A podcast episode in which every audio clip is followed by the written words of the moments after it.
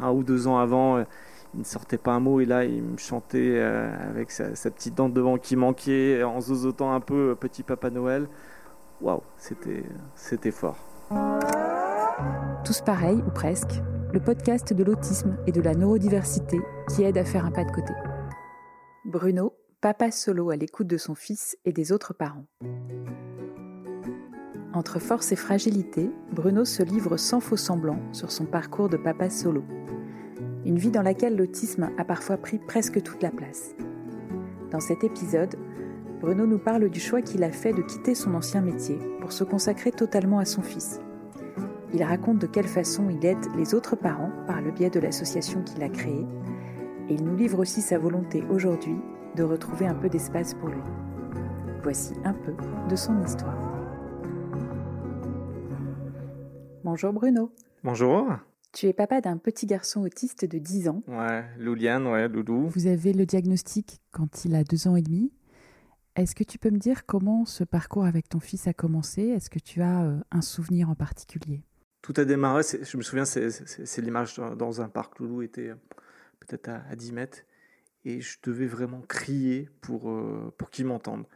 Et comme voilà, beaucoup de familles, on a tous quasiment eu ce, petit passage chez l'ORL en se disant voilà, il a, il a un souci ORL, voilà, on va aller vérifier tout ça.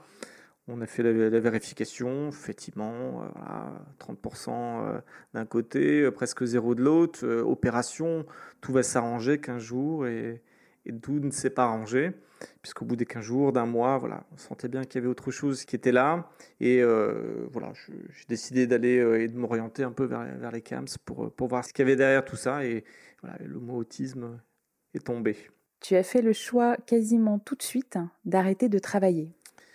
Ouais, il y, a deux facettes dans ça. C'est qu'effectivement, euh, j'ai senti très vite que Loulou avait besoin de moi et il fallait que je me dégage du temps.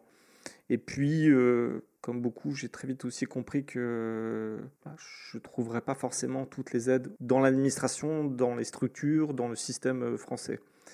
Et qu'à un moment, il fallait compenser. Et ça, ça a été un peu le maître mot de, toute notre vie et aventure à Loulou et moi, c'est qu'il a, fallu compenser par la connaissance, par l'apprentissage, par les formations. Et donc, ouais, euh, le gros impact euh, s'est fait sur ma carrière euh, pro et j'ai arrêté simplement ce que je faisais. Tu dis que tu es devenu papa chercheur et détective pour accompagner ton fils. Tu peux m'expliquer comment ça s'est passé à ce moment-là?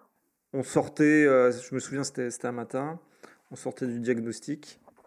Et voilà, dès l'après-midi, je commençais déjà à réagir, à faire des recherches, à, savoir comment euh, voilà, je pouvais prendre les choses, quels étaient les, premiers réflexes à avoir. Voilà, j'étais vraiment dans l'action dès, l'après-midi. Je n'ai pas attendu quelques mois.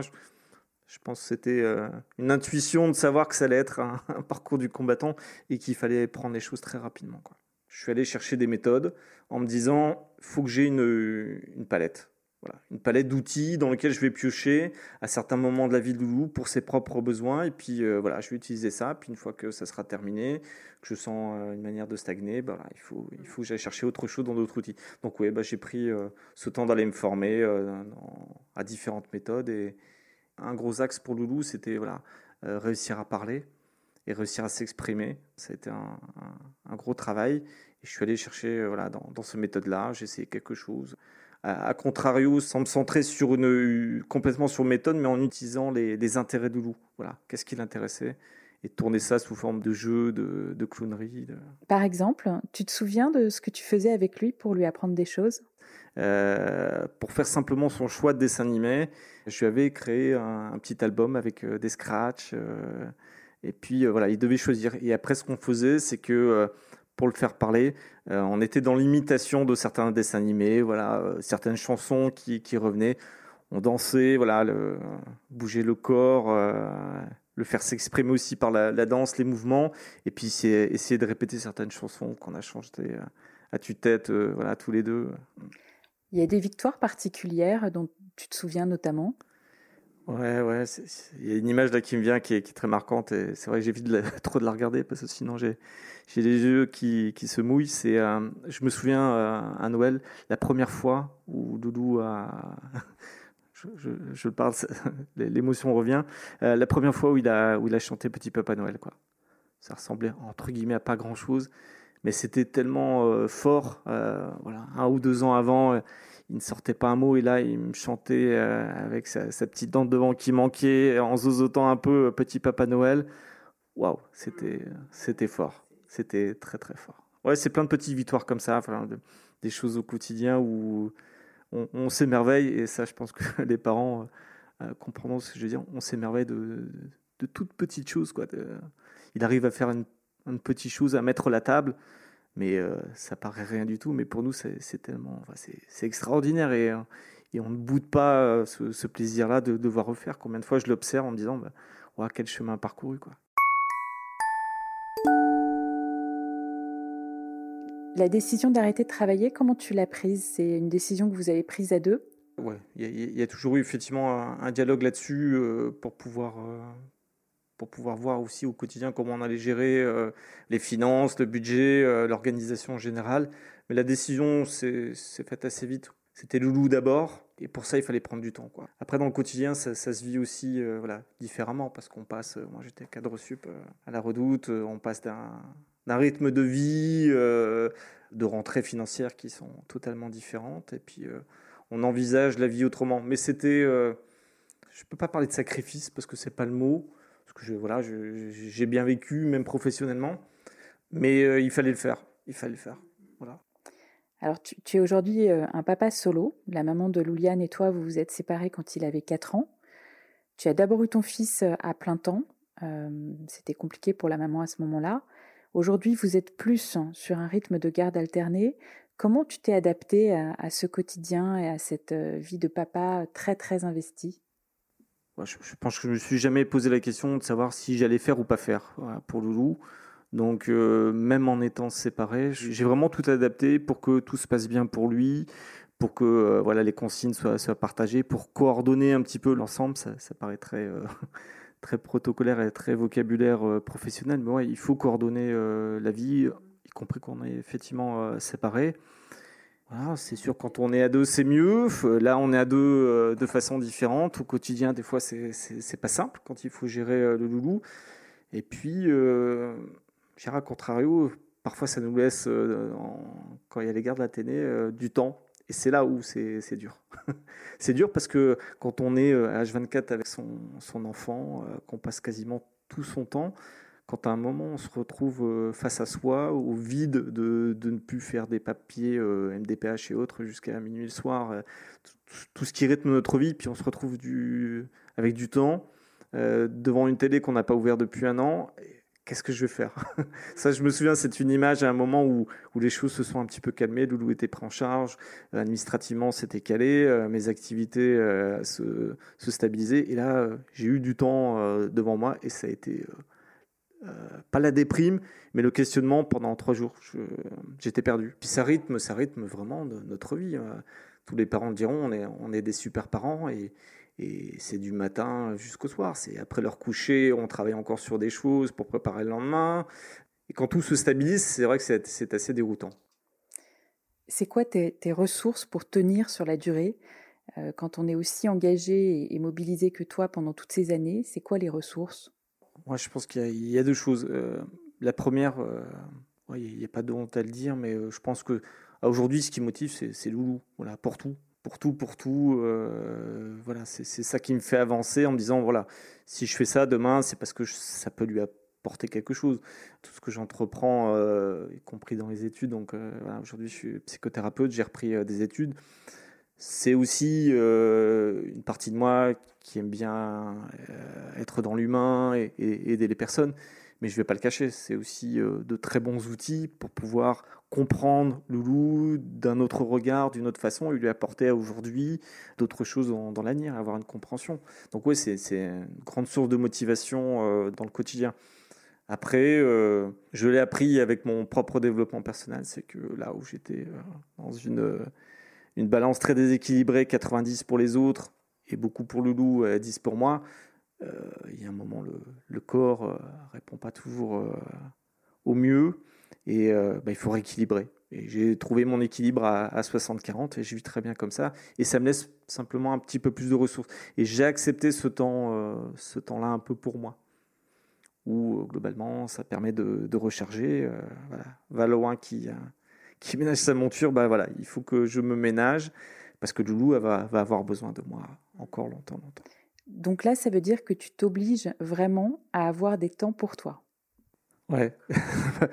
Passage, ça pas facile. Hein. Non, non, non, non, très clairement, c'est pas ça. Mais on s'oublie, euh, c'est clair, on s'oublie. Euh, le mot n'est pas joli, mais à manger de, l'autisme euh, du matin au soir, on s'oublie. On oublie qui on est, on oublie l'homme que l'on est aussi, parce qu'on n'est papa à 90% de, de, la journée.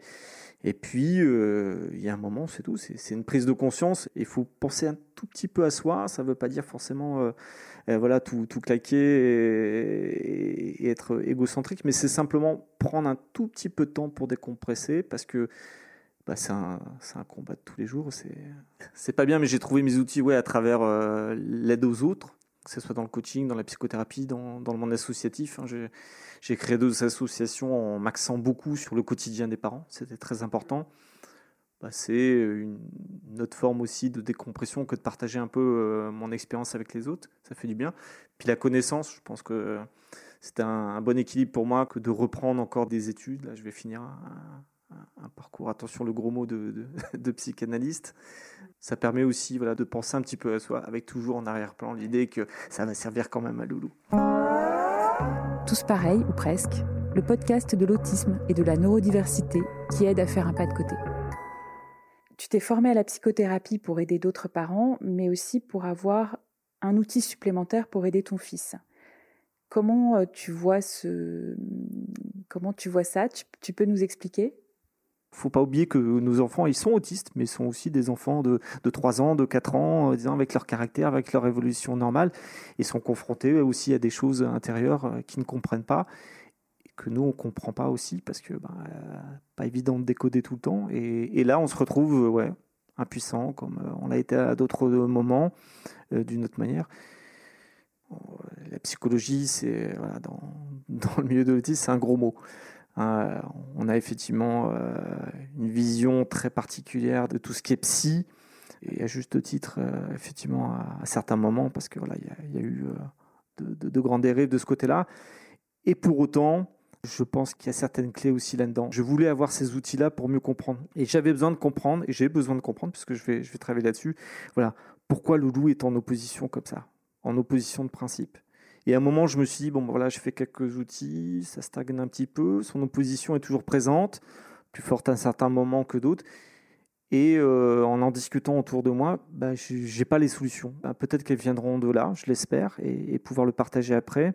Mais toujours dans cet esprit, effectivement, je vais aider euh, mon fils et effectivement me servir de cette expérience-là pour la partager à d'autres parents. Euh, voilà. Et je pense que ça pourra aider, pour aider d'autres.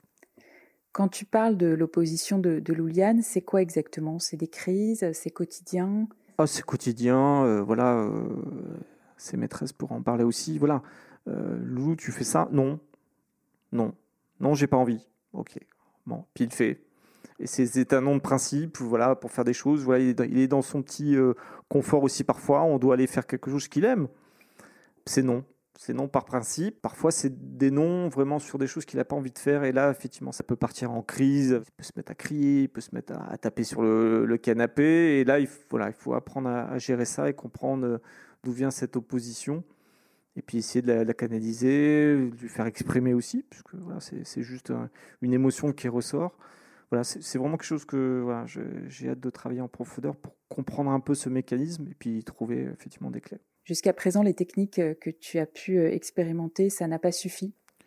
Ça marche à certains moments, euh, voilà, ignorer, euh, détourner, laisser s'exprimer. Quand elles reviennent à répétition, la violence, par exemple, il y a un moment où on ne peut pas on peut plus. on peut plus l'accepter, on peut, on peut plus parce que voilà, c'est pas évident. On reste des personnes. Il y a un moment où, c'est dur aussi de se faire frapper par son enfant. Ou faut gérer ça aussi au quotidien. Enfin, psychologiquement, c'est pas évident. Hein. c'est pas évident. Et quand on n'a pas les armes et que ça se répète, ça peut se calmer, ça revient. Des fois, c'est plus fort, c'est moins fort. Et c'est incompréhensible. On revient à cette impuissance de, de tout à l'heure souvent quand on parle de, de crise, d'opposition, etc., il y a aussi la question du regard des autres à gérer. Oui, bah le, regard des autres, c'est vrai quand, quand on a ce diagnostic qui se pose, quand on sort avec son enfant, qui fait des crises à droite à gauche, qui, qui papillonne, qui saute, qui ne sait pas s'exprimer. Il y a toujours ce regard effectivement qui, est là. Et au, début, on y prête beaucoup attention, on s'isole, que ce soit la famille, les amis, le côté professionnel, on, sort moins, on s'enferme. Je, voyais bien cette butte dans laquelle chacun s'enfermait, parents, on n'a pas envie de se confronter à ce monde, euh, voilà, ce regard un peu de jugement. Puis petit à petit, euh, je sais pas ce qui se passe, mais je pense qu'on on, s'affirme, on devient fort avec le combat aussi, avec euh, cette forme de, résilience, et on finit par s'en foutre royalement. Quoi. Et on se dit, mais ouais, ça, me touche moins, ça me fait rien. De toute façon, il est comme ça, et puis il n'est pas pire qu'un autre, pas pire qu'un enfant ordinaire qui fait sa petite crise dans, dans un rayon parce qu'il n'a pas son jouet. Des fois même, on se dit qu'on a de la chance parce qu'ils sont bien plus calmes que, d'autres.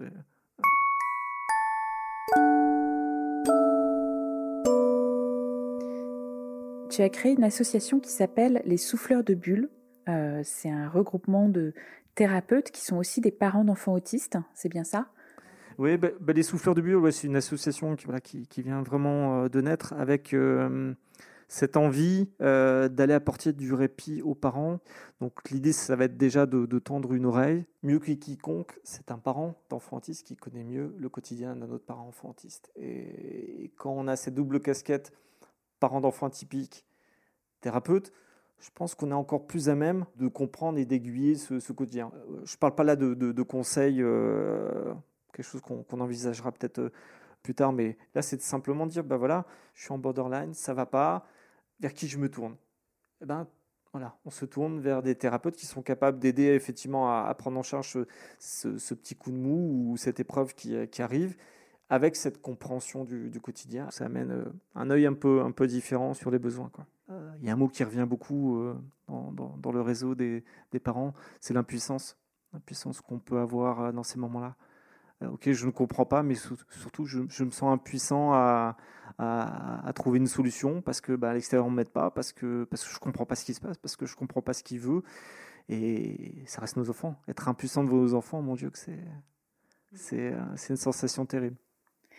Dans tes différentes activités associatives, tu côtoies bien sûr des papas.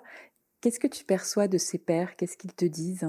Les papas, c'était une grande histoire, effectivement, parce que il euh, y, a tous ces papas, quand on a créé euh, cette association, on avait l'image plutôt euh, voilà, d'être des extraterrestres, parce qu'il y a peu de papas qui sont réellement présents et actifs. Et au final, on s'est rendu compte qu'il y en avait quand même beaucoup plus que ça. On a eu certains regroupements voilà, sur des réseaux où on échangeait entre nous nos expériences et puis cette façon d'avancer et d'être actif dans la, dans la vie de nos enfants.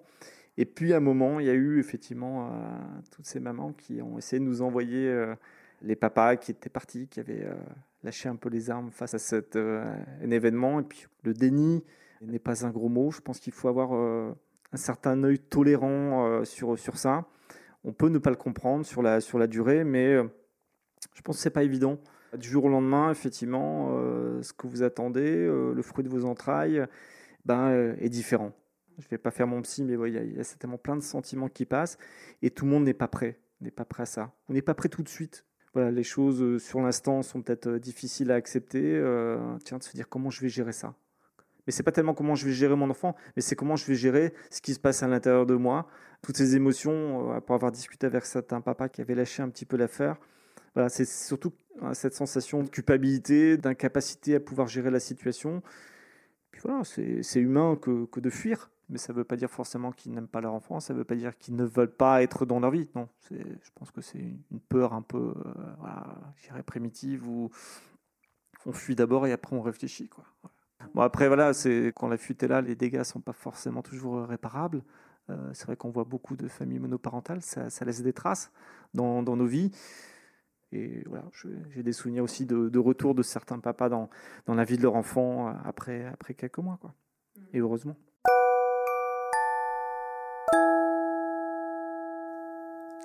Alors pour finir cet entretien, trois, quatre petites questions. Euh, la première, la dernière fois que tu as été fier de ton fils? La dernière fois, dès que j'entends le mot fierté, ça, me fait toujours quelque chose. La dernière fois que j'étais fier, euh, je montrerai tout à l'heure, euh, c'est la fête des pères en, Belgique. Et euh, Loulou m'a fait un, petit cadeau, un petit porte-clés. J'ai échappé au cendrier en pâte, je fume pas tant mieux. Mais il y avait dedans un petit mot qu'il connaissait quasiment par cœur, un peu comme les poésies, sauf que Loulou a écrit, a écrit ce, poème. Loulou, c'est écrire. Waouh, Loulou, c'est écrire. Loulou, c'est écrire et, il est capable de, relire. Et ça, ça, rappelle euh, voilà, toutes les dernières années où on a travaillé ça et, l'évolution à apprendre à lire. C'est rien, quoi, un petit mot écrit sur un, sur un bout de papier, mais oh, il a un, sens euh, phénoménal. Et ouais, je me suis senti euh, très fier de, de son évolution. Quoi. Et la dernière fois que tu as été fier de toi? Ah ouais. je, que je réfléchisse à ça, ouais. La dernière fois que j'ai été très fier de moi, euh, fier à certains moments de vaincre certains démons, euh, à ne pas s'autoriser à. Voilà, je suis parti en week-end euh, ce week-end. C'est un exploit. Bravo. La dernière fois qu'il t'a fait rire La dernière fois qu'il m'a fait rire, Loulou a, l'art et la manière de ressortir des dialogues de dessins animés la dernière fois, euh, on était sur euh, Pierre le Lapin numéro 2, et euh, il était à la fenêtre, et il a commencé à s'exclamer De toute façon, il faut que tu le saches, tu es mon papa. Voilà. Ce qui est une réplique de. Et il a dit ça comme ça, à la fenêtre, en roulant. Et il m'a regardé, ouais, c'était. Ou, ou, parfois, ouais, il me fait rire parce que fois, il me regarde avec son, son petit air d'ado. Je faisais une blague. Et il m'a regardé et puis il m'a fait C'est pas rigolo. Et pour finir, est-ce qu'il y a euh, un merci que tu aurais envie de dire? Ouais, merci à toutes les personnes que j'ai rencontrées, ouais, qui m'ont apporté beaucoup de choses.